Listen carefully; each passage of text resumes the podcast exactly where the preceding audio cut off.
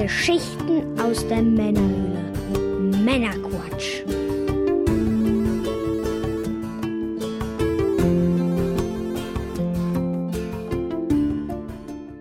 Willkommen zum Männerquatsch, dem Podcast von zwei quatschenden Männern für alle. Verrückt. Das ist ja neu. ja. Mit dem Mike. Das bin wohl ich. Hallöchen. Und ich bin der Björn. Hallo zusammen. Ja, wir unterhalten euch auch heute wieder mit einer handverlesenen Auswahl an Neuigkeiten und Hintergrundinformationen, damit ihr informiert seid und mitreden könnt, ohne selber zu viel Zeit zu investieren. Uiuiuiui. Heute in Folge 64 sprechen wir unter anderem über die Netflix-Serie The Witcher, digitale Werbeplatzierung mit Hilfe von künstlicher Intelligenz, neue Dungeons and Dragons Spiele und einiges mehr.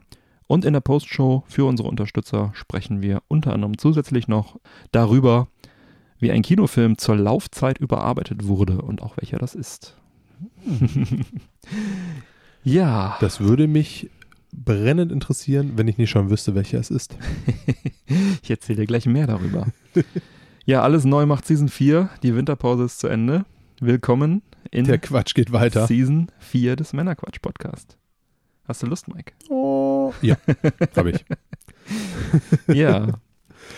Ähm, ja.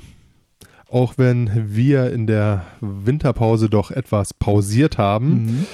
so richtig pausiert haben dürftet ihr eigentlich nicht, weil wir haben ja unter anderem die Silvestergrüße rausgehauen und ein, zwei Sonderfolgen. Und die Weihnachtsgrüße nicht so. und die Weihnachtsgrüße. Oh, Das war sogar eine kleine Sendung, die äh, Weihnachtsfolge. die war super, ne? ja. Ja, wollen wir uns mal nicht zu viel selbst loben. Doch, Ja. die war gut. Ja. Ich fand's gut. Wir haben die Sonderfolge 14, Amiga 34, Bericht und Interviews rausgehauen. Die Genau. Sonderfolge 15, was sind eigentlich Videotheken? Mit dem Hans, den der ein oder andere ja vielleicht noch aus der Whisky-Folge kennt. Die war Genau. auch äh, zumindest äh, zum Aufnehmen sehr lustig. Ich hoffe, ihr hattet da auch euren Spaß mit. Ja, da gab es ja auch schon ein paar schöne Diskussionen im Discord zu. Fand ich auch sehr angenehm. Woraufhin der Hans sogar in den Discord gekommen ist. Hans, Sehr bester cool. Mann. Grüße. Ja, und äh, bevor es dann jetzt gleich losgeht, wollen wir noch ein paar Neuigkeiten vorstellen in der Season 4.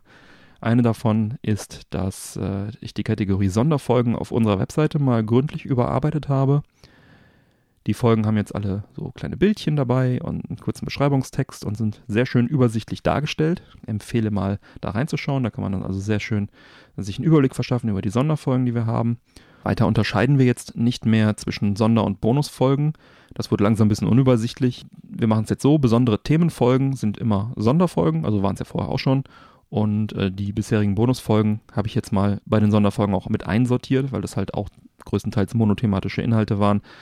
Dabei fiel mir sogar auf, dass einige dieser Bonusfolgen noch gar nicht im Feed drin waren. Zwei davon sogar nicht im Unterstützer-Feed. Das habe ich natürlich dann direkt mal geändert. Dazu musste ich die allerdings äh, umbenennen von der Nummerierung her. Das heißt, die alten Bonusfolgen habe ich dann, äh, sag ich mal, wie sagt- man, chronologisch weiter durchnummeriert bei den Sonderfolgen. Das heißt, die Sonderfolge 16, 17, 18, 19 und 20 sind alte Inhalte sozusagen, aber neue Sonderfolgen im Feed. Die tauchen also jetzt da auf, tauchen an alter Stelle auf, aber nicht irritieren lassen. Das sind halt die alten Bonusfolgen, wovon aber der ein oder andere Inhalt neu ist. Deswegen vielleicht doch mal reinhören. Schaut es euch einfach mal an. Und äh, wenn wir jetzt Bonusinhalte haben, wie zum Beispiel Partnerinhalte, wie das Interview mit Petro, das der Marco von Classic Video Games führte auf der Gamescom, ähm, was wir freundlicherweise senden durften, oder äh, Highlights aus vergangenen Sendungen oder andere Bonusinhalte, es können auch neue Inhalte natürlich sein, von uns, kleinere Inhalte, dann äh, gibt es die jetzt alle auf patreon.com, frei für alle. Und wir werden es auch hier in der Sendung dann kurz äh, darauf hinweisen immer. Und äh, die Musikfolgen, die packen wir dann auch auf patreon.com, alle für alle kostenlos, dass die auch gehört werden können. Und ja, diese Folgen könnt ihr euch dann dort anhören. Da gibt es auch eine App, eine Patreon-App, da kann man ja unterwegs ganz gut anhören, abspeichern und so weiter. Und grundsätzlich wollen wir zukünftig einfach bei Patreon auch ein bisschen mehr aktiv sein. Oh, Wie gesagt, frei für alle. Und unsere Unterstützer erhalten die Bonusinhalte natürlich trotzdem auch in ihren Unterstützer-RSS-Feed. Die müssen nicht da noch irgendwie äh, abbiegen, um sich das anzuhören. Für die Unterstützer ändert sich also im Prinzip fast nichts. Genau. Allerdings für unsere YouTube-Zuhörer, Mhm. für die ändert sich einiges, denn das ist die letzte Folge, die wir auf YouTube hochladen. Genau. Hat einfach den Grund, äh, dass nicht wirklich viele Leute uns auf YouTube gehört haben und es äh, trotz alledem ein riesiger Aufwand war, ja. das Ganze immer umzukonvertieren und und und hochzuladen. Das war ein, einfach ein Zeitaufwand, der überhaupt nicht in Relation zu dem stand, äh, was die Leute erreicht hat. genau. Heißt, wenn ihr das hier hört, ihr habt die Möglichkeit, Wenn ihr das zum- auf YouTube hört. wenn ihr das Ganze hier auf YouTube hört, habt ihr die Möglichkeit, ähm, ja, zum einen ganz klassisch auf männerquatsch.de zu gehen. Dort könnt ihr euch das Ganze anhören. Ihr könnt uns auf dem Podcatcher eures Vertrauens abonnieren. Da habt ihr auch da die Möglichkeit. Spotify. Es gibt einen RSS-Feed, einen Webplayer. Also im Grunde genug Möglichkeiten, Ja. wo ihr die Möglichkeit habt, uns weiterzuhören. Nur halt nicht mehr auf YouTube. Das haben wir jetzt vorerst erstmal eingestampft. Ob es jetzt irgendwann wiederkommen wird, ist noch offen, aber Ja. ich mag mal vorsichtig prophezeien, sehr Ich unwahrscheinlich. sag mal so, wenn wir Zeit übrig haben, dann, dann würden wir auch mal Videos produzieren, aber äh, das Haben ist halt momentan einfach nicht der Fall. Genau, und die Zeit, die wir da sparen, die werden wir lieber äh, in die Sendung äh, stecken, in die Hauptsendung, als da noch äh, diesen Aufwand zu betreiben. Richtig, absolut. Genau. Also wir haben in unserer Winterpause dann mich auch das eine oder andere Wort drüber verloren, als wir uns getroffen haben. Und äh, ja, die nächste Änderung kommt direkt auf dem Fuße. Genau. Ja, die Facebook-Gruppe, die ist ja auch relativ äh, verwaist, sage ich mal. Das ist auch der Grund, warum sie, wir sie nicht weiter unterstützen werden. Ich weiß noch nicht, ob ich sie wirklich schließen werde, aber ich werde auf jeden Fall einen Post machen, dass da nicht mehr so viel kommt. Äh, Es ist einfach so, dass es sehr zeitaufwendig ist, viele Social-Media-Kanäle parallel zu bespielen und äh, man kann halt nicht überall mit gleicher Kraft vertreten sein. Wir machen das ja nicht Vollzeit und die Facebook-Seite bleibt natürlich auch erhalten. Aber was äh, den, die Community angeht, wollen wir uns da mehr auf unseren Discord-Channel konzentrieren, äh, um mit der Männerquatsch Society, also mit euch, in Verbindung zu stehen. Und äh, das macht nämlich auch richtig viel Spaß. Da kommt auch ein bisschen was. Äh, komm, da poste ich auch gerne mal Links und Themen, die es so nicht in die Sendung schaffen. Und äh, da kann man sich dann halt austauschen und so weiter. Und natürlich sind wir auch bei Instagram aktiv. Das sind so die beiden Kanäle, die, die ich wirklich persönlich auch sehr gerne bespiele. Und da kommt auch viel zurück. Und das macht richtig Spaß. Und äh, da werden wir jetzt so ein bisschen mehr den Schwerpunkt drauf setzen. Genau, also die Idee dahinter ist natürlich einfach, dass wir Energie an der einen oder anderen Ecke einsparen und diese dann doch lieber nutzen, um sie ja in der Pre- und Post-Show unseren Unterstützern zukommen zu lassen. Genau. Ja, Zum bekommen- Beispiel in der Pre- und Post-Show, ja. Zum Beispiel in der Pre- und Post-Show. Unsere Unterstützer bekommen nämlich ab dieser Season einmal im Quartal noch eine exklusive Zusatzfolge ja. zu dem regulären Folgen des Männerquatschs. Genau. Also Es wird auch eine reguläre Folge sein, vielleicht ein ganz bisschen anders gestaltet, unterm Strich. Da könnt ihr gespannt sein. Da gibt es auf jeden Fall für die Unterstützer ab sofort, zumindest für Season 4 erstmal als kleines äh, Dankeschön. Dankeschön. Eine Kleinigkeit dazu. Ich denke mal, das ist auch Genau, ganz gut angelegt, wenn wir das machen anstelle eines äh, YouTube-Channels, der Genau. ja minimal Weniger Leute Zeit bei erreicht. Social Media verdödeln und dann lieber ein bisschen Content bringen. Äh, richtig. Und diese, sag mal, Unterstützerfolge oder diese Unterstützerfolgen, die äh, werden dann auch äh, unterstützerexklusiv bleiben. Ne? Das heißt, exklusiv für die Unterstützer, nicht zeitexklusiv, sondern komplett exklusiv. Die gibt es auch nicht für die, für die äh, normalen Feed-Hörer, ähm, weil ja, man muss seine Dankbarkeit ja auch mal irgendwie durch wirklich exklusiven Zusatzcontent zeigen. Ja, das wird toll, da freue ich mich drauf. Absolut. Können wir die Sau rauslassen. ja, Unterstützer sind das Stichwort. Es gibt neue, Uiuiui. ein paar sogar direkt. Und äh, deswegen äh, wollen wir an dieser Stelle uns ganz, ganz herzlich bedanken bei Manuel B., Vielen, vielen Dank. Neutz1709 Auch dir. und Jojo. Schön, dass ihr dabei seid. Willkommen in der Männerquatsch Society, willkommen im Club der offiziellen treuen Hörer. Danke, danke, danke. Schön, dass ihr dabei seid. Nur durch euch läuft der Laden hier. Und nur durch euch können auch die anderen in den Genuss von Sonderfolgen kommen, nachdem sie zeitexklusiv für euch da waren. ja, Mike, bevor es jetzt wirklich gleich losgeht, was genießen wir heute? Ja. Wir genießen heute, ich bin mir auch noch unsicher, ob wir es genießen, eine Coca-Cola Limited Edition Zimt. Die Zimt. hast du bestimmt in der Weihnachtszeit Ja, geholt. das verrät vielleicht der Weihnachtsmann, der davon abgebildet ist. Absolut. Äh, was mich so ein bisschen beruhigt, das Zeug scheint ohne Zucker zu sein, so sagt es Ja, zumindest steht drauf, äh, ja. die Genau. Beschriftung. Ja, wir haben Weihnachtsmann. 05 äh, Plastik äh, Mehrweg Kanne Ne, wie heißen die Dinger? Fläschchen. Mhm, 25 Cent Eimer. Genau. Ne, Einweg. Einwegpfand, Entschuldigung. Einwegpfand ist ja, er? ja. Aber 25 Cent Pfand drauf. Hm. So. Immerhin. Wenn das die Greta sieht. Ja, ja. Dann dreht der am Rad. Dann haben So. wir hier noch drin Wasser, ja, was in so einer Cola halt drin ist, ne? Ein paar Ja. E-Nummern und vermutlich auch Zimt. Kalorienfreies, koffeinhaltiges Erfrischungsgetränk mit Pflanzenextrakten und Zimtgeschmack. Oh, oh, Zimtgeschmack, noch nicht mal Zimt oder wie? Zutaten. Echt, das Zimt ist teuer. Kein Zimt. Ja, dann. Ja. 0,3 Kalorien hat das auf 100 Milliliter. Ja, dann los. Dann zieh dir mal Ja, 500 das Milliliter äh, läuft bei mir. Wollen wir mal probieren, ne? Hoffentlich schmeckt das nicht so.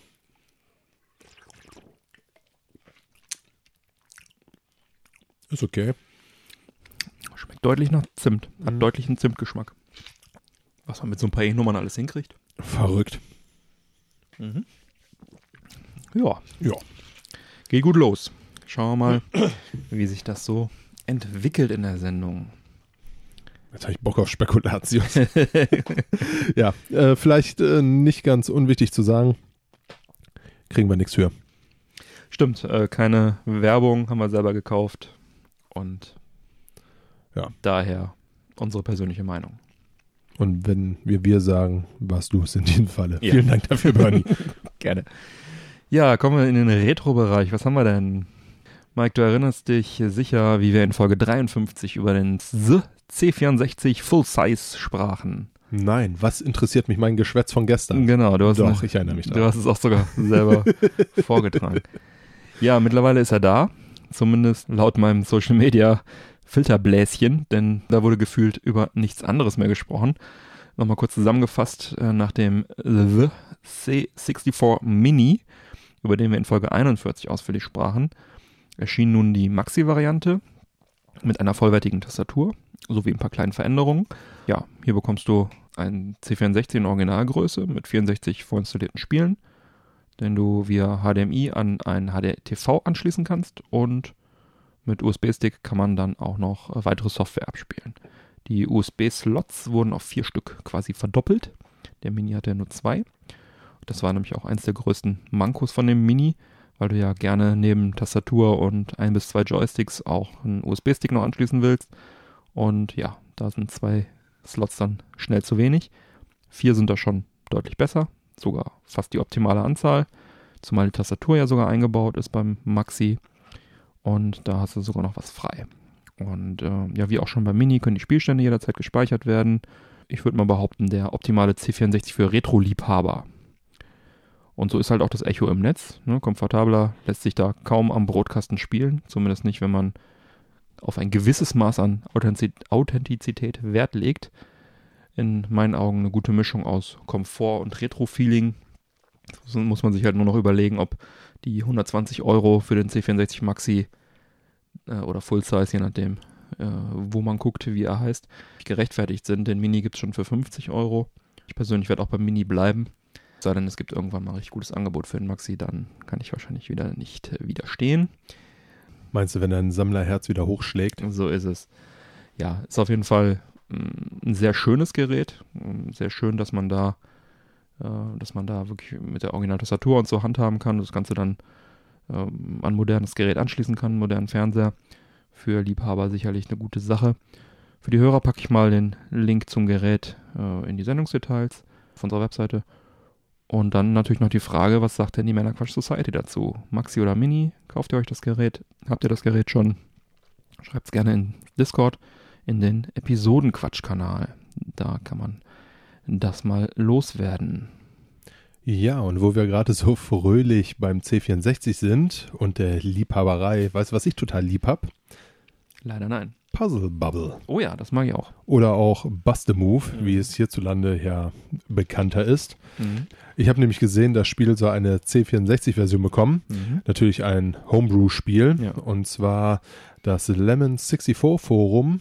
Da hat der User Acid geschrieben, dass äh, sich das Spiel in der finalen Entwicklungsphase befinde Mhm. und soll eine hundertprozentige Umsetzung der Arcade-Version werden. Mhm. Ich persönlich rechne damit, dass die Veröffentlichung jetzt in diesem Jahre 2020 mhm. kommen wird. Ein Video gibt es im Netz. Ich würde sagen, das verlinken wir einfach mal auf unserer Seite ja. und muss sagen, ich habe da schon Bock drauf. Ja, ich auch. Also, ich meine, klar, C64 wird dann natürlich eine wirkliche Retro-Version davon sein, ne? Aber gut. Ähm, ich bin Fan. Ich mag die Serie. Ich spiele es auch auf dem C64. Eine Modulversion wäre geil. Da würde ich mich freuen. Ja, apropos Module. ja, so gern ich die Switch mag, Mike, weißt du, was ich an einigen Switch-Spielen wirklich nervt? Ich weiß es ja. Was? Dass die Module zu klein sind. Ja, habe ich das etwa schon mal erzählt, ja. Ja, äh, ich äh, hörte mir da eine Kleinigkeit drüber an. Ich befürchte, ich höre es gleich zum zweiten oder dritten Mal. Okay. Ja, also man kauft sich ein Spiel für die Sammlung ne, und äh, möchte es dann schön im Regal stehen haben und dann stellt man fest, äh, auf dem Modul ist nur das halbe Spiel drauf. Das ist scheiße. Scheiße. Dann müssen Unmengen an Daten nachgeladen werden. Unter Umständen ist das nämlich auch richtig scheiße. Das kann dauern und was ist, wenn die Server nicht mehr da sind und so weiter und so weiter. Das Modul im Schrank stehen, hast auch nichts davon.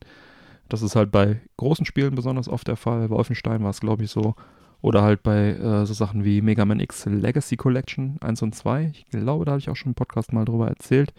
Da ist nämlich nur die Hälfte der Collection auf dem Modul, also nur, Teil 1, glaube ich. Und Teil 2 muss man sich dann runterladen. Und ja, das ist blöd. das liegt aber nicht daran, dass äh, die Entwickler oder Nintendo uns quälen wollen, sondern schlicht und einfach daran, dass es bisher nur maximal 32 GB große Speichermodule gibt. Und äh, gut, bei Mega Man wollten sie uns wahrscheinlich quälen. Ich glaube, das Spiel ist gar nicht so riesig, aber äh, bei sowas wie Wolfenstein ja, es, es gibt es einfach da keine Möglichkeit. Deswegen dann, haben sie dann das halbe Spiel drauf und dann muss den Rest laden. Ja, und das der Grund sind also nicht nur Kostengründe, sondern auch technische Gründe gibt es da, technische Probleme, denn Nintendo hat ganz zu Anfang auch schon angekündigt, dass es größere Module geben wird. Das war vor drei Jahren. Bis heute haben sie es noch nicht hingekriegt. Äh, Hoffnung setzen wir jetzt mal in den Speicherhersteller Macronix. Der möchte da Abhilfe schaffen und in der zweiten Jahreshälfte 2020 seine 3D-NAND-Speicher veröffentlichen. Und dann könnte Nintendo auch endlich Module mit 64 GB einsetzen. Und das wäre gut. Ich hoffe sehr, dass es klappt. Und ja, das würde, denke ich, nicht nur meine Nerven schonen. Ich denke auch, dass die Spiele in Zukunft eher größer werden als kleiner. Von daher. Ja, davon ist schon auszugehen. Besteht da eh Handlungsbedarf für Nintendo. Ich hoffe das Beste. Also, bitte, bitte, Nintendo, setzt alles daran. Fasst euch an die Speicherkarte. Genau. An dieser Stelle möchte ich dann auch einfach mal ganz kurz mich bei unseren Unterstützern bedanken. Danke. Vielen, vielen Dank dafür. Denn ihr wisst, laufende Kosten zu decken, um den Podcast langfristig am Leben zu erhalten, ist keine schlechte Sache. Mhm. Das ist unser Ziel. Ansonsten habt ihr natürlich auch ein bisschen was davon. Tretet der Männerquatsch Society bei, werdet treuer Hörer bei Patreon. Offizieller treuer Hörer. Offizieller treuer Hörer und erhaltet zeitexklusive Sonderfolgen, exklusive Unterstützerfolgen sowie eine Pre- und Post-Show, welche ja auch je nach Spaß und Laune mhm. dann mal gerne 20 bis 30 Minuten extra haben kann. Ich glaube, heute sind wir sogar ein bisschen drüber. Ja. Ähm, schon in der Pre-Show, glaube ich. Schon in der Pre-Show sind ja. wir da deutlich drüber. Ja, die Zeit war lang, die Pause. Ja, viel zu erzählen, ja. Ah, da ist einiges drin. Persönliche Geschichten, Neuigkeiten, lustige Meldungen und das Allerwichtigste, der Witz der Woche. Der Witz der Woche. Und noch ein paar mehr Sachen gibt es, wenn man Unterstützer ist. Könnt ihr auf der Webseite nachlesen.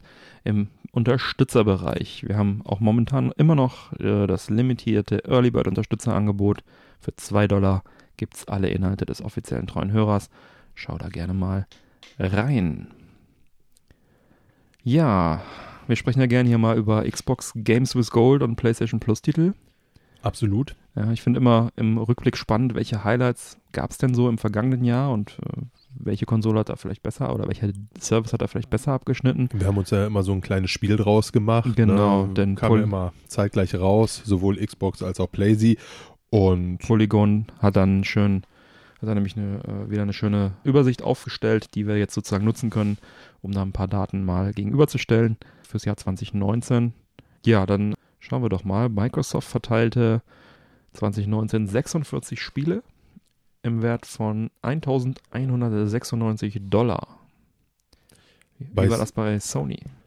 Bei Sony waren es tatsächlich nur 32 Spiele Mhm. im Wert von 894 Dollar. Oh, ja.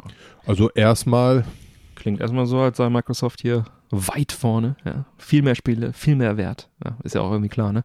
Mehr Spiele, mehr Wert. Ja. macht Sinn, ja. Aber lass mal weiterschauen. Die äh, durchschnittliche Metacritic-Score bei Microsoft lag bei 75 Punkten. Die war bei Sony tatsächlich etwas höher mit 77 Punkten. Oh, ein bisschen höher, ja. Ja, Punkt für Sony, würde ich sagen. Da gab es offenbar weniger, aber dafür höher bewertete Spiele. Ne? Mhm. Und ja, der durchschnittliche Preis pro Xbox-Spiel, was man bekam, lag bei 24,93. Bei Sony waren es 27,96 Dollar pro Spiel. Ja, okay. Da wahrscheinlich auch wieder aufgrund der, der Anzahl. Ne? Die, das durchschnittliche Alter der Xbox-Spiele war fünf Jahre und elf Monate. Da bin ich deutlich jünger mit zwei Jahren und zehn Monaten. Ja, sieht auf dem Papier auf jeden Fall gut aus für Sony, wobei man ja wirklich berücksichtigen muss, dass äh, 1 zu 1 ist schwierig zu vergleichen. Bei Sony war ja neben PS4, PS3 auch PS Vita-Spiele dabei und äh, bei der Xbox waren es alle Generationen bis zur Klassik runter. Das Mhm. erklärt dann auch das höhere Alter. So ein Xbox Klassik-Spiel, wenn das ab und zu mal mit eingestreut wurde, Oh, zieht den richtig. Schnitt natürlich krass runter. Ne? Ja, das sind jetzt die groben Werte, die man so vergleichen kann. Genau.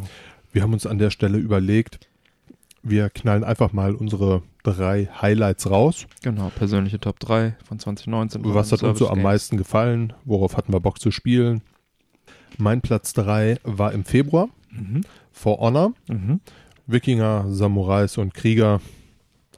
Schöne Schwertkämpfe. Okay. Hatte einen Metascore von 76. Mhm. Das hat mir definitiv Spaß gemacht, auch wenn es natürlich nicht wirklich einfach war zu zocken. Platz 2 belegt bei mir der Juni mit Borderlands, The Mhm. Handsome Collection. Mhm. Hatte äh, einen Metascore von 82. Mhm. Ist im Endeffekt ein Comic-Shooter mit Ja. verschiedenen Klassen, wo man damit beschäftigt ist, immer dickere Waffen zu finden, um Ja. immer mehr Gegner wegzumachen. Zudem sehr, sehr lustig. Und Platz 1 war der Oktober mit The Last of Us, der remasterten Version, Mhm. mit einem äh, Metascore von 90,5. Hm.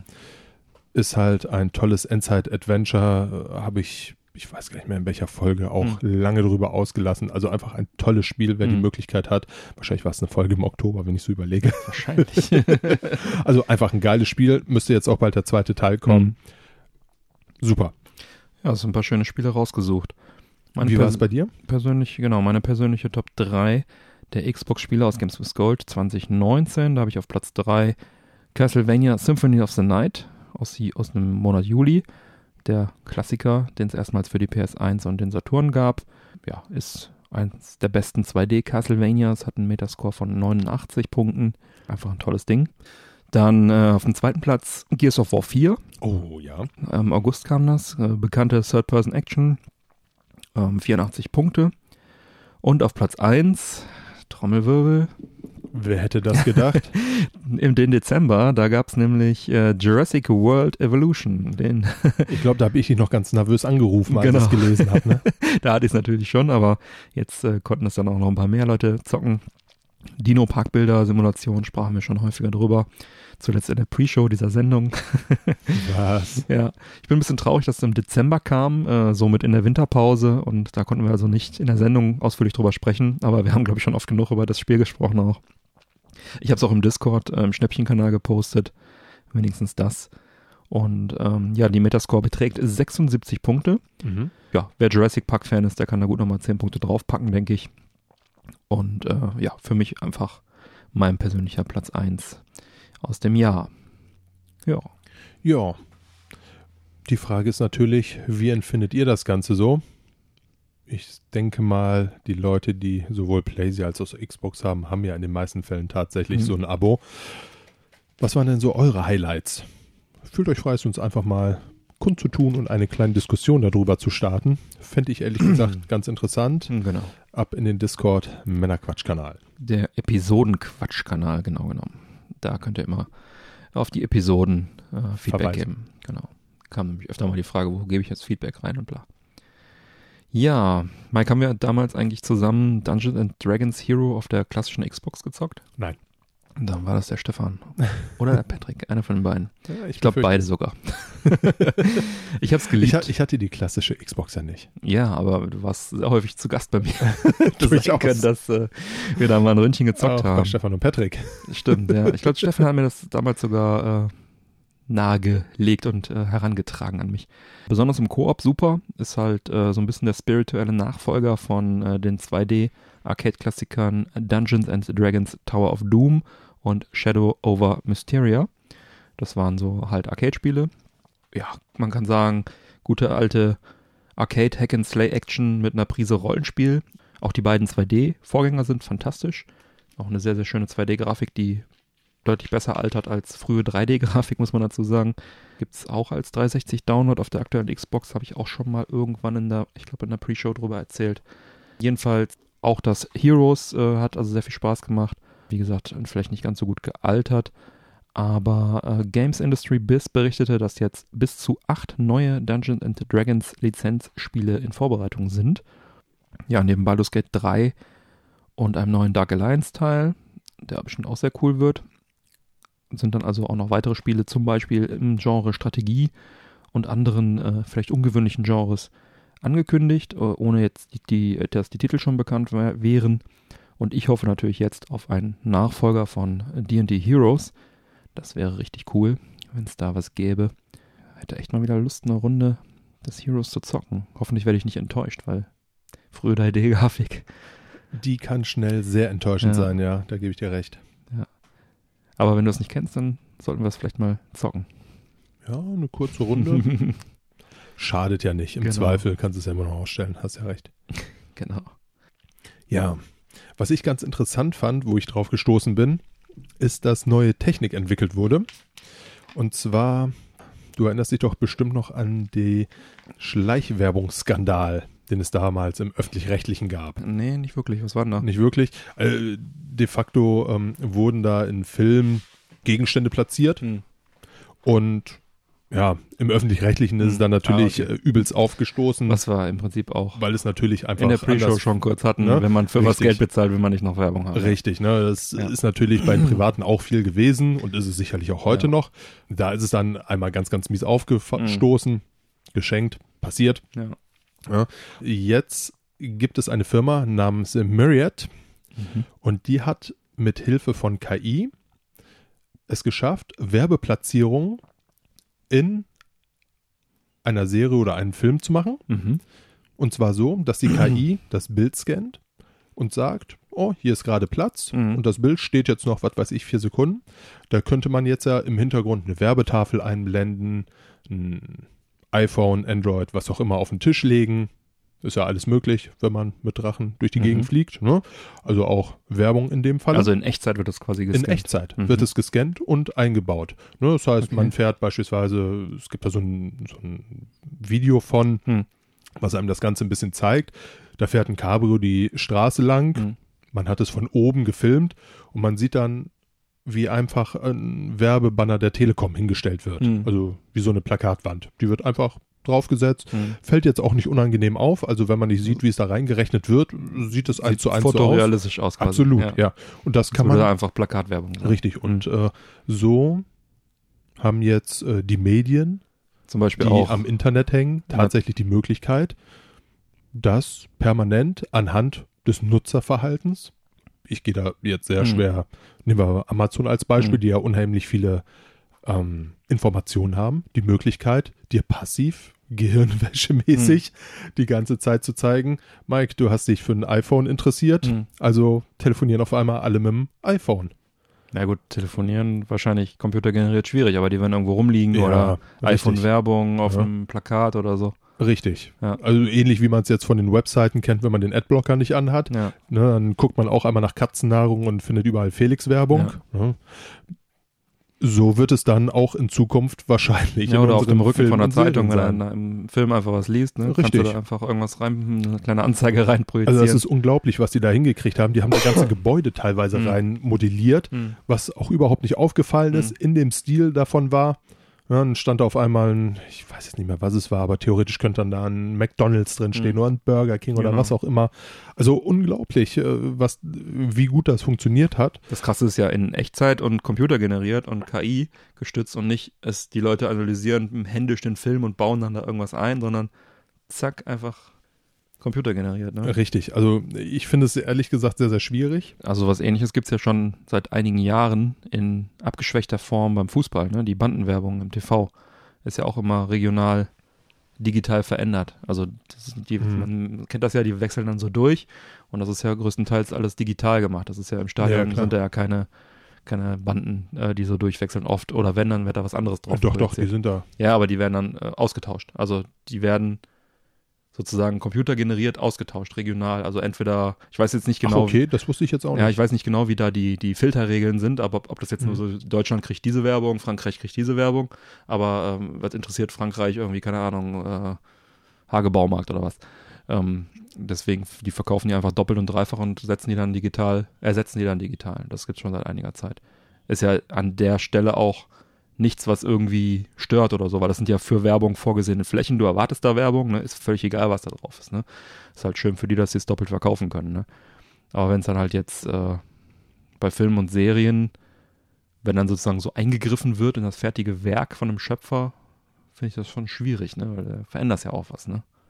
Also ich finde es tatsächlich aufgrund zweierlei sehr, sehr kritisch. Zum einen finde ich, ist es halt wirklich eine total gezielte Gehirnwäsche. Wenn man jetzt einfach nur mal von Amazon ausgehen würde, Hm. weil die einfach viel von einem wissen, Hm. dadurch, dass wahrscheinlich der Großteil von euch da auch einkauft, und man dann wirklich die ganze Zeit diese Werbung im Hintergrund so ge äh, gezeigt kriegt. Hm. Hier liegt ein iPhone, da trinkt derjenige eine Cola. Äh, man sieht, was weiß ich, Katzenwerbung auf der, auf der Zeitung, wenn sie gelesen wird. Finde ich, ist das eine sehr, sehr kritische Sache, wo man am Anfang vielleicht noch ein bisschen begeistert von ist, weil man sich denkt, boah, wie toll ist diese Technik, Hm. fortgeschritten, und man sich dann denkt, ey, das kann es doch nicht sein. Zum anderen befürchte ich tatsächlich, ich persönlich bin Vertreter davon, dass Film und Serien halt tatsächlich Kunstwerke sind. Hm. Da hat sich ein Regisseur hingesetzt und wenn man einmal an so einem Filmset war oder tatsächlich sogar mal dafür gearbeitet hat, da weiß man wirklich, wie viel Arbeit dahinter steckt. Und dass wirklich auch nichts im Zufall überlassen wird. Und es ist einfach ein unheimliches Werk, was da entsteht. Und ich persönlich finde es eine Riesenfrechheit, wenn dann auf einmal beispielsweise ein Starbucks-Becher im Mhm. Game of Thrones zu finden ist. Das war eher ein Fehler. Hätte ich auch eben dran gedacht. Aber wenn du, Ne? Aber, es, du könnt, da aber, es könnte bei- aber es könnte tatsächlich so sein. ja, Und das ist einfach scheiße. Ich meine, gut, ich kann mir jetzt nicht vorstellen, dass die das äh, so da rein, obwohl theoretisch ist es möglich. Ja? Mit so einem Computer, so eine KI, was weiß die denn, ob Starbucks äh, bei Game of Thrones funktioniert hat? Ja, tatsächlich. ganz andere. Also das, das muss man einfach mal so sehen. Zum einen wird dann höchstwahrscheinlich das Ganze kaputt gemacht. Ne? Ich meine, viele, äh, man hat es in vielen Filmen tatsächlich ja auch. Mal mehr, mal weniger Hm. auffällig, wenn man so einen Till Schweiger-Film gesehen hat, überall wird Mercedes gefahren. Ja, genau. Als würde das es ist kein ja- anderes Auto es auf dieser ja, Welt Es geben. ist ja heute schon so, nur dass es halt händisch und manuell gemacht wird, ne? Richtig, ne? Und Ja. irgendwo muss man auch sagen, jetzt kann man davon halten, was man will. Er wird sicherlich sein Geld dafür gekriegt haben. Er hat seinen Deal mit Hm. Mercedes geschenkt. Aber irgendwie passen die ja auch in diese Filme rein. Hm. Ne? Der spielt dann da irgendwie einen Businessman, ja, der fährt halt einen Mercedes. Das ist dann da halt Hm. einfach so. Kann man mit leben, aber äh, ja, ich finde es schwierig. Mir, gef mir gefällt es ehrlich gesagt überhaupt nicht. Schau dir mal das Bonusmaterial von Once Upon a Time an, da äh, haben die nämlich komplett das alte äh, Sunset und so nachgebaut, wie in Mhm. den 60ern und so. so. Also erzählt er, wie aufwendig das war. Und dann hast du da aus Versehen, weil du es dummerweise im Free TV Genau. gucken möchtest, einen Burger King Genau. dazwischen stehen. Hm, Versaut wieder alles. Ja. Ja, grundsätzlich äh, finde ich da, die, bin ich da deiner Meinung. Ähm, Im Free TV könnte ich mir das so in Maßen schon vorstellen, dass sozusagen klassische Werbeblöcke, die nerven ja wie Sau, äh, dann entfallen würden und dafür dann halt sowas dann noch mit reingerechnet wird. Ich vermute allerdings, es geht um Geld, also werden die wahrscheinlich einfach beides machen, um noch mehr Geld zu melken. Auf der anderen Seite sehe ich das aber so, wenn ich Geld bezahle, dann haben wir wieder das Thema für Videoproduktion. Was Warte wir ja auch, auch ein eine- wenig in der äh, Pre-Show schon hatten. schon hatten, genau, haben wir eben auch schon gesagt, dann, dann möchte ich einfach auch sowas nicht haben. Dann will ich die unverfälschte Version haben, dann will ich nicht, dass die Check24-Familie da durchs Bild tanzt in irgendeinem Tarantino-Film oder so. Ja, dann äh, will ich einfach das so, wie der Regisseur, wie der, wie der Filmemacher das sich ausgedacht hat, genauso eins zu eins unverfälscht haben. Dann könnten die natürlich auch wieder prima ein Geschäft draus machen mit äh, Film-In-App-Käufen, KI-lose, äh, KI-Werbung loswerden auf, auf Knopfdruck und so. Ja, also wenn das richtig gut funktioniert, auch in der Praxis, dann denke ich, werden die Werbetreibenden das voll ausnutzen und das äh, zusätzlich zu Werbeblocks machen und uns damit so zu ballern. Selbst auch bei Blu-rays und so kannst du es ja machen. Also dann Ja, ist es natürlich. nicht mehr interaktiv und nicht mehr personalisiert. Aber dann hast du halt für den deutschen Markt Werbung, die dann da so reingerechnet wurde und dann wurde es auf die Scheibe gepresst. Ja, also schwierig. Ja, grundsätzlich bedenklich. Man, man äh, sollte da nicht eingreifen, wenn das, äh, wenn das Werk fertig ist. Ich meine, bei Fußballsachen oder keine Ahnung, äh, irgendwelche Serien im deutschen äh, Fernsehen, die tagsüber laufen, irgendwelche Kochshows, keine Ahnung, was so sich versendet, ja, da können sie machen, was sie wollen. Aber wenn es um richtige Sendung, richtige Serie, richtigen Film geht, dann ist das doch Kacke. Ja, ich finde es halt trotz alledem, weil es halt so, so unterschwellig die ganze Hm. Zeit kommt, finde ich, ist es halt einfach eine gefährliche Sache. Ja. Weil es kommt ja wirklich dann schon eher so einer Gehirnwäsche gleich. Ja, ist schon ein bisschen beängstigend, was so technologisch mittlerweile möglich Ja, ist. Ne? absolut. Ich meine, kennst du diese Deepfake-Videos? Da musst du nur mal bei, bei YouTube eingeben, äh, was da möglich ist. Da werden einfach dann Schauspieler ausgetauscht oder was weiß ich. Und das sieht teilweise scheiße aus, aber teilweise sieht es halt auch echt gut aus. Äh, oder irgendwelche Fake-Obama-Reden oder was weiß ich.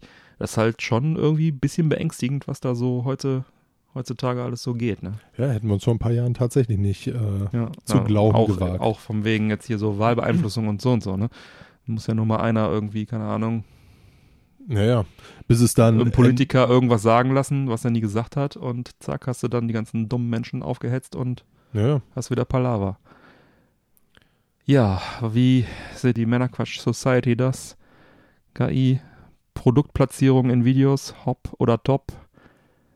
Schreibt uns was dazu. und wo wir gerade so fröhlich bei der KI sind, Die KI. die KI, ähm, und den Filmstudios sind. die Filmstudios, in dem Fall zumindest Warner Brothers, scheint nämlich auch äh, die ersten Schritte Richtung KI zu gehen. Und das zusammen mit dem Unternehmen Synalytic. Mhm. Und zwar will die Firma mit Hilfe ihrer Algorithmen in Zukunft binnen ein paar Sekunden im Vorfeld äh, Entscheidungshilfen bieten, ob eine Produktion lohnenswert finanziell gesehen ist oder eben auch nicht. Mhm. Synalytics heißen die, ne? Synalytics, Mhm. genau. Ja, ob ein Film eher fürs Kino gedacht ist, ob man ihn vielleicht eher auf einer Streaming-Plattform veröffentlichen sollte, auch welche Schauspieler für diese Serie Film in Frage kommen. All das soll halt durch Algorithmen entschieden werden Ja, nicht entschieden. Ja, Oder- analysiert und oder dann analysiert auf und der Grundlage dann entschieden werden, ne? Richtig. Ähm, Finde ich ehrlich gesagt jetzt auch keinen so tollen Schritt. Ja, man kann alles durchanalysieren, aber wir sprechen hier auch irgendwie immer noch über Kunstwerke. Und wenn, nachher nur noch Einheitsbrei auf der, auf der Mattscheibe, ne? Genau das ist es, ne? Ich meine, gut, viele Entscheidungen hat man jetzt ja tatsächlich auch. Wie heißt er noch? Morgan Freeman ist halt einfach Gott. Hm. in etlichen Filmen gewesen. Also ich glaube, wenn man jetzt in irgendeiner Serie oder einem Film Gott sucht, wird auch diese KI sicherlich auf Morgan Freeman fallen. Hm. Aber ja, irgendwo, ich hänge da schon so ein bisschen mit Herzblut dran und Mhm. muss ganz ehrlich sagen, so richtig geil finde ich es nicht, dass man das jetzt dadurch alles auch glaub- wieder so in die Richtung schubst. Ich glaube, Warner würde äh, Das argumentieren. Ist eine, sehr, eine sehr feige Entscheidung. Äh, Der, der, der Business-Gedanke steht da natürlich im Vordergrund. Mhm. Ne, man möchte Geld verdienen. Ich glaube, keiner, der da arbeitet, macht das aus Liebe zum Film, weil er sich sagt, boah, den Film möchte ich mir abends gern mit meiner Frau auf der Couch angucken. Mhm. Sondern die denken sich, ja, verdiene ich viel Geld, kriege ich Mhm. viel Boni. Ja, Warner würde jetzt wahrscheinlich argumentieren, diese Analysen finden ja mittlerweile, also finden ja jetzt auch schon statt, halt von Menschen mit Hilfe von Excel-Tabellen und das dauert dann irgendwie Wochen und diese KI soll das halt einfach in Sekunden liefern. Ja, ist halt die Frage, ob die Menschen nicht dann auch noch irgendwie andere Faktoren mit berücksichtigen, ne? weil ich sehe auch die Gefahr, Einheitsbrei, wie du auch, Und ich sehe auch die Gefahr, äh, dass vielleicht weniger so Liebhaberfilme dann äh, produziert werden, die äh, vielleicht aus Gründen der Kunst oder wie auch immer äh, produziert werden, weil sie einfach geil sind, weil sie auch ein Erfolg werden, aber halt vielleicht nicht so der Riesenerfolg, aber dafür einfach dann zu Kultfilmen werden. Ne? Das muss ja neben Popcorn-Kino, das ist auch seine Berechtigung, hat ja auch noch was anderes geben. Ne? Die endgültige Entscheidung wird zum Glück noch von Menschen getroffen. Da ist dann so ein bisschen immer noch die Hoffnung da. Aber die Gefahr, dass Filme an Seele verlieren, ist auf jeden Fall groß. Ja. Ja. Naja, schauen wir mal, was passiert. Schauen wir mal, was passiert. Ich meine, im Endeffekt, ähm, Ob wir es überhaupt merken. Aber gut, wir werden ja sehen, ob Warner nur noch äh, Popcorn-Kino macht demnächst. und selbst dann werden wir es wahrscheinlich nicht sehen, weil wir es uns nicht angucken. Ja, möglich. Tja. Wenn man so drüber nachdenkt, eigentlich auch fast egal. Ja, aber wenn alle das dann machen. Weil Warner auf einmal bessere Zahlen hat. Mainstream, Mainstream, Mainstream. Ja. Ja, ja, so ist es. Kommen wir zu was Erfreulicherem, den iTunes-Bewertungen. Oh, was Erfreuliches ist immer gut. Denn äh, die wollen wir gerne vorlesen. Die neuen iTunes bzw. Apple Podcast App Bewertungen mit Text. Und zwar schrieb Noise 1709. Ich habe erst dieses Jahr nach vielen Versuchen in den letzten zehn Jahren endlich den Zugang zum Medium Podcast gefunden. Mike und Björn sind mit ihrem sehr charmanten Männerquatsch daran nicht ganz unschuldig. Die wunderbar unaufgeregte Art der Moderatoren, die vielen kleinen Rituale, feste Rubriken wie Mike, was genießen wir heute? Björn, was genießen wir heute? führen dazu, dass man nach ein paar Episoden den Eindruck hat, dass man zwei guten alten Kumpels beim Quatschen zuhört. Punkt. Da mich und die beiden Jungs offensichtlich eine ähnliche Sozialisierung hinsichtlich Computer, Videospielen und Filmen eint, freue ich mich immer wieder auf jede neue Folge und bin jetzt auch treuer Hörer auf Patreon geworden. Definitive Empfehlung für die Generation 8-Bit. Ja, das ist eine tolle Bewertung. Vielen, vielen Dank. Vielen, vielen Dank. Tatsächlich. Ich Das freue mich gerade äh, riesig. Äh, Das geht runter wie Öl. Das freut uns sehr, dass du auch den Schritt gegangen bist und Unterstützer geworden bist. Super, vielen Dank. Aber als wäre das noch nicht genug, geht direkt noch weiter. Mhm. Und zwar schrieb Koneko Julia, den Podcast der beiden habe ich fast zu meinem Bedauern erst vor ein paar Monaten entdeckt. In entspannter Atmosphäre liefern Björn und Mike ihren Zuhörern einen vielseitigen, informativen Ohrenschmaus zum Thema wie Gaming, Filme, Genussmittel und vieles mehr. Meine Empfehlung: reinhören, den zwei quatschenden Männern mit den sympathischen Stimmen lauschen und kompakt zusammengefasstes Wissen erbeuten. Ich würde sagen, auch das hört sich nicht viel schlechter an. Vielen, vielen Dank dafür, Julia. Tausend Dank. Ich freue mich riesig. Das äh, hört man gerne. das äh, gibt Motivation und Bestätigung, wie sie nur die Männerquatsch Society geben kann. ja, an alle anderen gerne nachmachen auf iTunes oder in der Apple Podcast App bewerten. Weiter geht's. The Witcher, Netflix-Serie. Oh, eben schon angekündigt. Wir haben es in der Pre-Show schon erwähnt und äh, dann auch eben schon kurz angekündigt. Ja, seit dem 20. Dezember 2019 sind die acht Folgen der ersten Staffel von The Witcher auf Netflix zu sehen. Ja, und das mit großem Erfolg. So sorgte die Serie innerhalb kurzer Zeit für mächtigen Wirbel.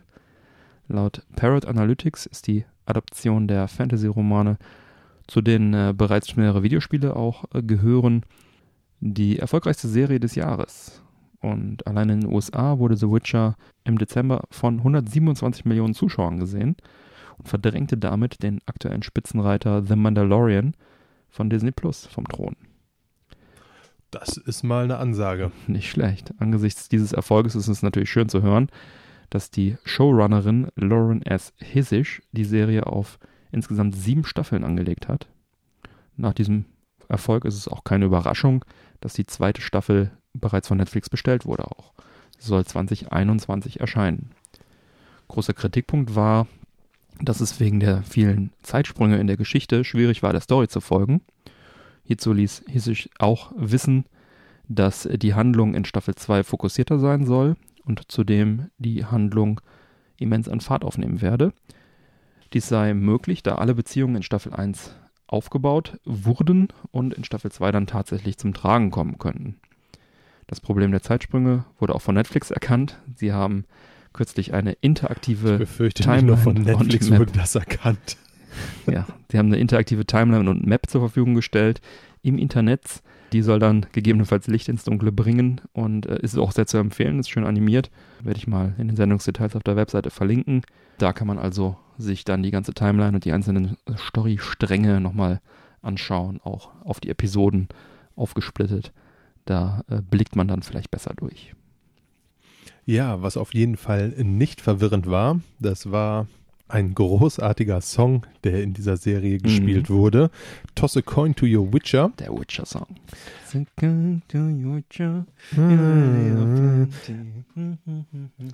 Mhm. Hatte ich sehr viel Spaß mit und da war ich wohl auch nicht ganz alleine, denn es gibt mittlerweile in diesem Internet auch zahlreiche Remixe. Mhm. Ja, Auch in einfach verschiedenen Sprachen. Auch in verschiedenen Sprachen, Genau. in verschiedenen Versionen von Metal, über Balladen, über Mhm. also nichts, was es da nicht gibt. Ja, habe ich ja schon mal im Discord im Filmkanal gepostet. Richtig. So eine kleine Auswahl. Ja. Und äh, ich gehe mal schwer davon aus, dass da äh, der Erfolg der Serie ordentlich äh, den Schaffern dieser Lieder mit in die Karten gespielt hat. Ja, das, äh, die werden sich freuen, dass die, dass die Songs einschlagen. Wobei der auf Deutsch äh, recht unscheinbar ist. Also ich bin auch erst quasi durchs Internet äh, auf, den, auf den englischen Song gestoßen und der ist halt wirklich cool. Richtig, Ja. ja. Was sicherlich auch nicht ganz uninteressant oder unerwartet ist, auch die Spieler haben ihren Nutzen aus der Serie Mhm. gezogen. Und zwar haben, so zumindest am Stand 2.1.20, 101.930 Spieler zeitgleich auf Steam The Witcher gespielt. Und im Vergleich im November 19, also kurz vor der Veröffentlichung, war der Höchststand bei 26.000 Spielern. Krass. Ein Viertel davon. Ich glaube, da hatten viele Ja. Leute tatsächlich nach der Serie auch nochmal richtig Bock, Bock das, das Spiel. Spiel. entweder nochmal Ja. oder mal zu spielen. Ja. Ich sag mal, in vielen Versionen gibt es die jetzt ja auch kostengünstig. Ist richtig, ja. Ja, auf Konsolen wird das ähnlich gewesen sein. Ja, Ähm, auf jeden Fall auch ein kluger Schachzug von Microsoft im Dezember The Witcher in den Game Pass zu nehmen für Xbox und PC. Da, das nenne ich mal Cross-Promotion. da konnten die auf jeden Fall auch ganz gut ähm, mit Punkten, denke ich. Weil wer einen Game Pass hat, so wie ich, der hat dann einfach sich gefreut, dass es auf einmal da auftaucht. Ja, und äh, weitere gute Nachrichten aus dem Witcher-Universum. CD Projekt Red, das Entwicklerstudio hinter den Spielen, und Andrei Sapkowski, das ist der Romanautor der Vorlage, die legten einen längeren äh, Streit über Lizenzgebühren bei. Ähm, es ging da um die Witcher-Marke und die Vereinbarung bestätigt den Anspruch äh, des Unternehmens CD Projekt Red auf das geistige Eigentum von The Witcher in Videospielen, Graphic Novels, Brettspielen und Merchandise. Und er, er selber profitierte mit seinen äh, Romanen aber auch äh, ganz ordentlich äh, mal äh, direkt davon, denn äh, sein Verlag ließ äh, verlautbaren, dass die Witcher-Romane alle ausverkauft waren und sie jetzt erstmal 500.000 Stück nachgedruckt haben. Gucken, wie lange die jetzt tatsächlich reichen. Ja, das erstmal so die, ähm, ja, die Wellen, die das Ganze erstmal so geschlagen hat. Aber Mike, erzähl uns doch mal, worum geht's in der Serie denn eigentlich? ja. Ich würde sagen, diesen Teil halte ich jetzt bewusst einfach mal ein bisschen kleiner für alle, die die Serie noch nicht gesehen haben. Hm, klar. Weil im Anschluss äh, erzählen wir zumindest ein bisschen, äh, wie es uns gefallen hat. Genau. Ne, aber jetzt zu viel Story wegzunehmen, fände ich auch ein bisschen Aber grob, kritisch. worum geht's? Grob geht es im Grunde um drei Charaktere, Mhm. dessen Geschichte erzählt wird. Zum einen ist das natürlich Geralt von Riva, Mhm. der Hexer. Mhm. Ähm, The Witcher. The Witcher. Dann haben wir Jennifer von äh, Wengerberg. Mhm. Ist ein junges Mädchen, welches recht entstellt ist und von ihrem Stiefvater unwissend an einen Zauberorden verkauft wird, Mhm. die dann in ihrer Reise den Weg einer Zauberin geht. Mhm. Und dann haben wir noch mächtigen Zauberin. tatsächlich ja. ähm, Ja. und dann haben wir noch um Himmels Willen Cyrilia, Fiona, Ellen, Rhiannon von Sintra oder auch Ciri. Ciri, Ciri, Ist die Prinzessin von Sintra, Tochter von Pavetta und Dunny Mhm. oder Dunni. Mhm. Ja, diese drei Charaktere sind oder werden in der Serie aneinander gebunden. So könnte man es vielleicht ein bisschen vereinfachen. Und ihre einzelnen Mit Geschichten Das Schicksal verbindet sie, Mike. oder die Magie, verdammt. Ja, meinetwegen. Ja. Ja. Die haben wir miteinander auf jeden Fall am Laufen. Ja, tatsächlich. Und äh, ja, darum geht es im Grunde in der ersten Staffel. Also die Spielfiguren werden auf dem Brett verteilt. So ist es ja im Grunde in jeder ersten. Und, Charaktere werden vorgestellt, beleuchtet, ihre Verbindung wird gezeigt. und dann schauen wir mal, wohin die Reise geht. Genau. Und der, der Hexer erlebt äh, nebenbei allerhand äh, Abenteuer. Ja, ist ja auch ein Abenteurer, Genau. dieser Hexer. Dieser Hexer. Ja, jetzt haben wir die Serie beide komplett gesehen und jetzt würde ich gerne mal deine Meinung dazu hören, Mike. Prinzipiell keine schlechte Meinung. So viel kann ich. Diese Meinung ist keine schlechte Meinung. Es ist zwar meine Meinung, aber sie ist nicht schlecht. Durchaus nicht, nein. ähm, ja, also fangen wir an. Mhm. Ich mochte den Filmlook sehr gerne. Ich finde die Thematik der Serie ganz schön. Mhm. Ich fand auch die einzelnen Storystränge recht interessant. Womit ich, und ich glaube, damit stehe ich auch Mhm. nicht alleine, da ein Riesenproblem hatte, waren die riesigen Zeitsprünge in dieser Serie. Und was ich auch relativ schwierig fand, war die Tatsache, dass man in dieses Universum jetzt nicht so wirklich leicht eingeführt wird. Hm. Denke ich jetzt zum Beispiel an Herrn der Ringe, Hm. da hatte man ein kurzes Intro, das und das ist passiert, ah, hier Saruman, ah, Saruman Hm. platt, Ring weg, wir müssen Ring suchen, Ja, man ist in der Welt angekommen. Genau. Das war Für beim, Leute, die nicht alle Bücher gelesen haben, Herr der Ne? Ringe ist ein gutes Beispiel. Ja. ist, ist das Ganze in Ja. fünf Minuten Film kurz erklärt, Ja. ist keinem auf die Nerven gegangen, man weiß, worum es geht. Ja. Das ist beim Witcher definitiv nicht der. Fall. Ja. Ne, man wird reingeschmissen, man sieht, wie er hier ein Monster weghaut, in irgendeiner Stadt ankommt, man sieht dann eine Zauberin und auf einmal ist die sonst wo und äh, völlig anders und äh, Ja. es geht so, Ein, äh, irgendwelche Armeen verlieren, die dann in der nächsten Folge aber wieder in voller Pracht dastehen und so Absolut. Weiter. Und, Ja. und ich saß da halt dann irgendwann, habe mir so die ersten vier Folgen angeguckt und dann habe ich mir ein Tutorial angeguckt. es war tatsächlich so, ich saß dann da auf der Couch und denke mir, okay, du hast Bock, es weiter zu gucken, Mhm. irgendwie interessiert es dich, aber was zur Hölle ist hier gerade passiert? Ja. Ich raffe nichts mehr. Und äh, wie Man- eben schon Man erwähnt, muss aber fairerweise sagen, der Kreis schließt sich, wenn man alle geguckt hat und dann in seinem Kopf ein bisschen puzzelt, dann kriegt man es auch hin. richtig, also es ist eine machbare Sache, Man aber muss nicht zwingend irgendwie ein Tutorial sehen. Aber ich finde, es ist irgendwie unnötig. Also man Ja. hätte, man hätte wirklich die Zuschauer deutlich angenehmer da rein, äh, ranführen können. Ja. Ist so meine Meinung. Alles in allem freue ich mich nichtsdestotrotz, dass jetzt eine zweite Staffel kommt. Mhm. Und ich hoffe auch, dass diese, wie angekündigt, etwas strukturierter ist. Mhm. Weil das war tatsächlich sehr, sehr schwierig. Ja. Ja. So viel von mir. Wie siehst du denn das Ganze? Ja, ähnlich. Auch ich war von der, Pro, äh, von der hohen äh, Production Value beeindruckt. Also sieht wirklich optisch auch sehr gut aus, sehr hochwertig alles äh, gefilmt und gemacht. Also muss ich nicht verstecken, die Produktion. Und wie die meisten ebenfalls äh, verwirrt von den Zeitsprüngen, war ich ebenfalls verwirrt von den Zeitsprüngen. Habe auch kurz überlegt, ob ich jetzt da irgendwie spinne oder das nicht raffe, warum ich das nicht raffe oder ob das jetzt wirklich nur wirr erzählt wird. Weil eigentlich kann ich solchen Sachen immer ganz gut folgen, auch wenn es ein bisschen wirrer ist. Ja, war schon ein Risiko, meiner Meinung nach, das äh, so zu machen, diesen Weg zu gehen. Aber der Erfolg gibt ihnen ja recht. Die einzelnen Folgen an sich sind ja auch gut verständlich, zumeist halbwegs abgeschlossene Abenteuergeschichten. Also ich denke mal auch, dass vielleicht viele Leute einfach diese, Me diese Meta-Story gar nicht so interessiert hat und das vielleicht gar nicht, wie wir jetzt äh, versucht haben zu verstehen, sondern einfach das so hingenommen haben. Ne, war er nicht tot? Ach, egal. Ist ja eine schöne Geschichte. Kann ja sein, ne, dass es vielleicht deswegen dann auch gut ankam äh, bei vielen Leuten. Würde mich trotzdem freuen, wenn sie es äh, nächstes Mal einfach ein bisschen fokussierter machen.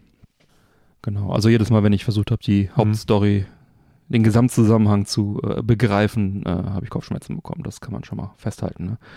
Unterm Strich, aber trotzdem eine tolle Serie. Tolles Universum, Riesenuniversum auch. Äh, Man merkt halt, dass es, äh, dass da sehr viel dahinter steht, äh, aufgrund der Romane natürlich, ne? Und ich freue mich auf Staffel 2, 2021. Hm, ist noch ein bisschen, bisschen hin. Ja, auch hier wieder gerne die Meinung der Männerquatsch Society zum Thema. Schreibt uns im Episodenquatsch, wie ihr die Sendung äh, fandet. Habt ihr Probleme gehabt, dem Ganzen zu folgen? Lasst es uns wissen. Jo, dann kommen wir zum Was geht ab? Angeschaut, angespielt Bericht.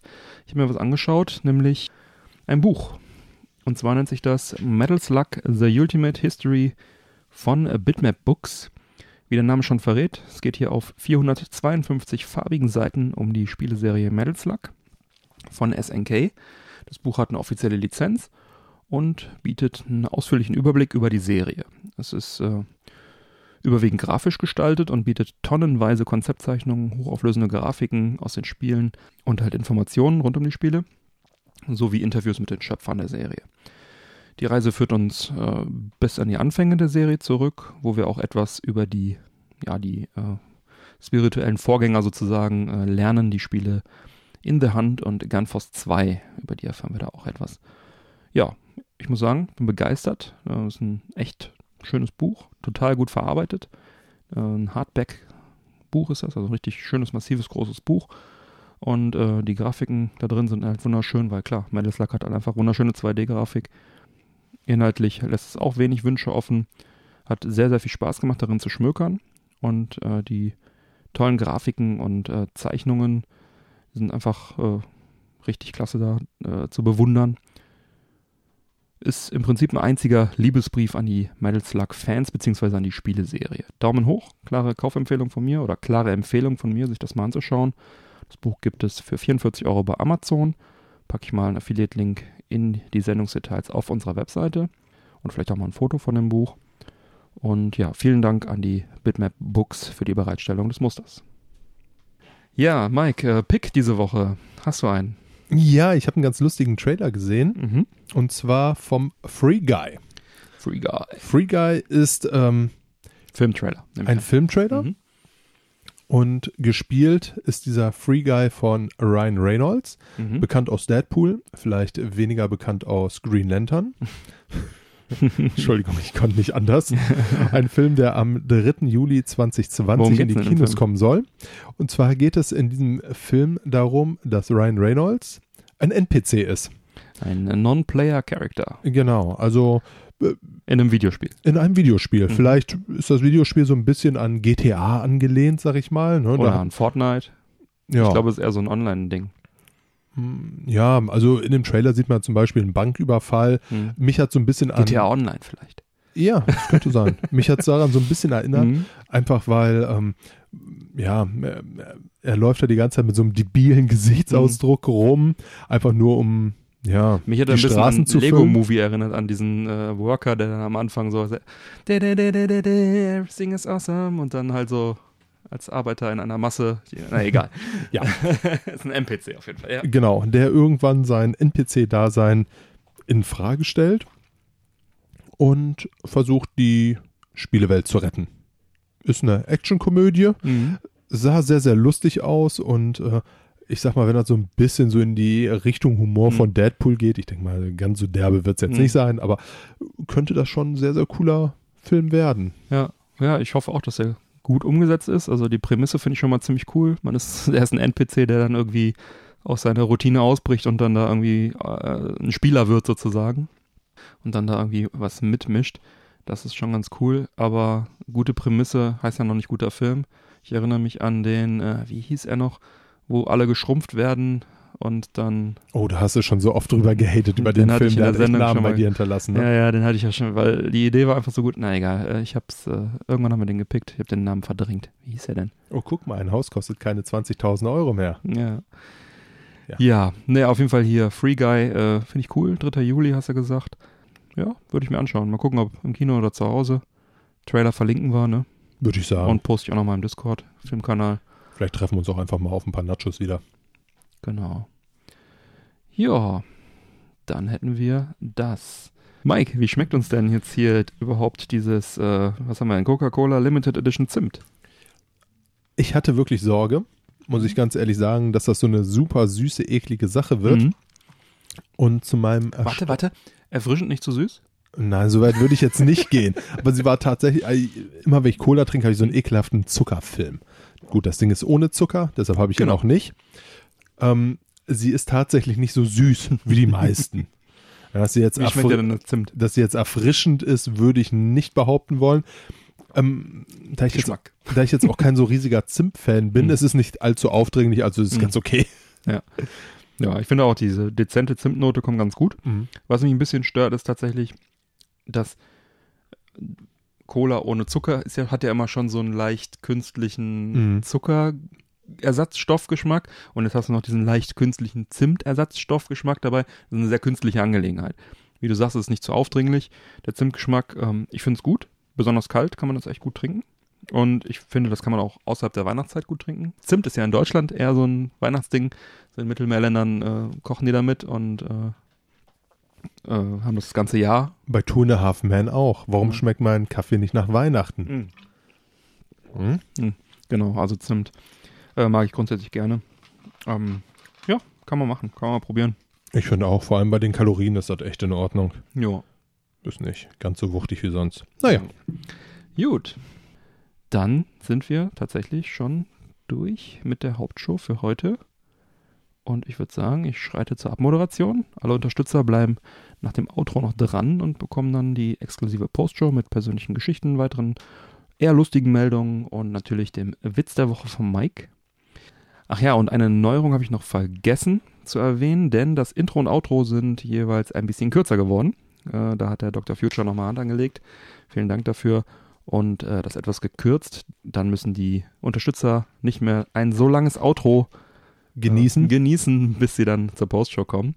Also jetzt dann äh, viel Spaß mit dem kürzeren Outro. Und ja, neue Folgen, neue reguläre Folgen Männerquatsch erscheinen an jedem ersten und dritten Montag im Monat. Damit ihr keine Folgen mehr verpasst, abonniert uns gerne. Die Infos zum Abonnieren sowie alle Links zur Sendung findet ihr auf der Webseite männerquatsch.de mit AE geschrieben. Und im Bereich Unterstützung erfahrt ihr, wie ihr uns am besten unterstützen könnt. Wir laden euch ein, dort zu schauen, was ihr für uns tun wollt. Nutzt gerne auch äh, vor euren Amazon-Einkäufen unser Amazon-Suchfeld auf der Männerquatsch-Webseite. Einfach kurz vorher draufklicken und dann äh, bekommen wir einen kleinen Teil vom Umsatz. Euch kostet es nicht mehr. Bleibt mir zu sagen, bitte empfehlt uns weiter. Vielen Dank für die Aufmerksamkeit. Auf Wiederhören und bis bald. Tschüss. Tschüss.